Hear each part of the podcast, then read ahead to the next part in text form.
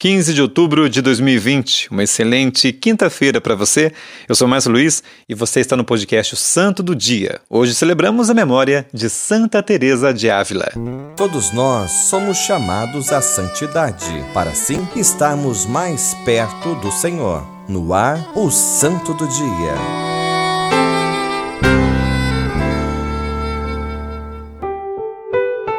Com grande alegria lembramos hoje da vida de santidade daquela que mereceu ser proclamada doutora da Igreja, Santa Teresa de Ávila também conhecida como Santa Teresa de Jesus.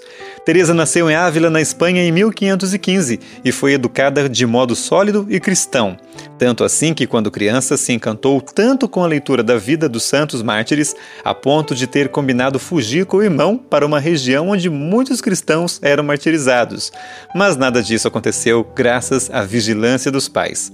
Aos 20 anos, ingressou no Carmelo de Ávila, onde viveu um período no relaxamento, pois muito se apegou às criaturas, parentes e conversas destrutivas, assim como conta em seu livro biográfico. Certo dia, foi tocada pelo olhar da imagem de um Cristo sofredor. Assumiu a partir dessa experiência a sua conversão e voltou ao fervor da espiritualidade carmelita a ponto de criar uma espiritualidade modelo. Foi grande amiga do seu conselheiro espiritual São João da Cruz, também doutor da Igreja, místico e reformador da parte masculina da Ordem Carmelita.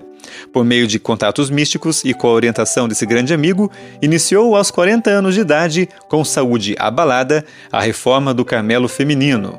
Começou pela fundação do Carmelo de São José, fora dos muros de Ávila. Daí partiu para todas as direções da Espanha, criando novos Carmelos e reformando os antigos. Provocou com isso muitos ressentimentos por parte daqueles que não aceitavam a vida austera que propunha para o Carmelo reformado. Chegou a ter temporariamente revogada a licença para reformar outros conventos ou fundar novas casas. Santa Teresa deixou-nos várias obras grandiosas e profundas, principalmente escritas para suas filhas do Carmelo: O Caminho da Perfeição, Pensamentos sobre o Amor de Deus, Castelo Interior, A Vida.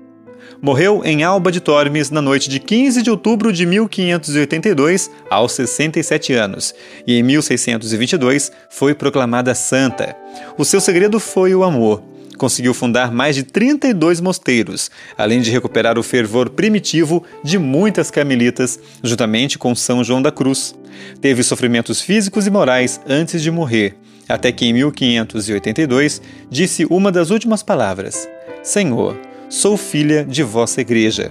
Como filha da Igreja Católica, quero morrer. No dia 27 de setembro de 1970, o Papa Paulo VI reconheceu-lhe o título de doutora da Igreja. Sua festa litúrgica é no dia 15 de outubro.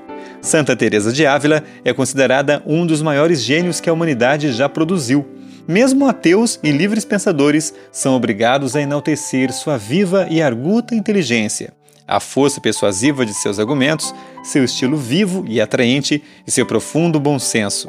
O grande doutor da Igreja, Santo Afonso Maria de Ligório, a tinha em tão alta estima que a escolheu como patrona, e a ela consagrou-se como filho espiritual, enaltecendo-a em muitos de seus escritos.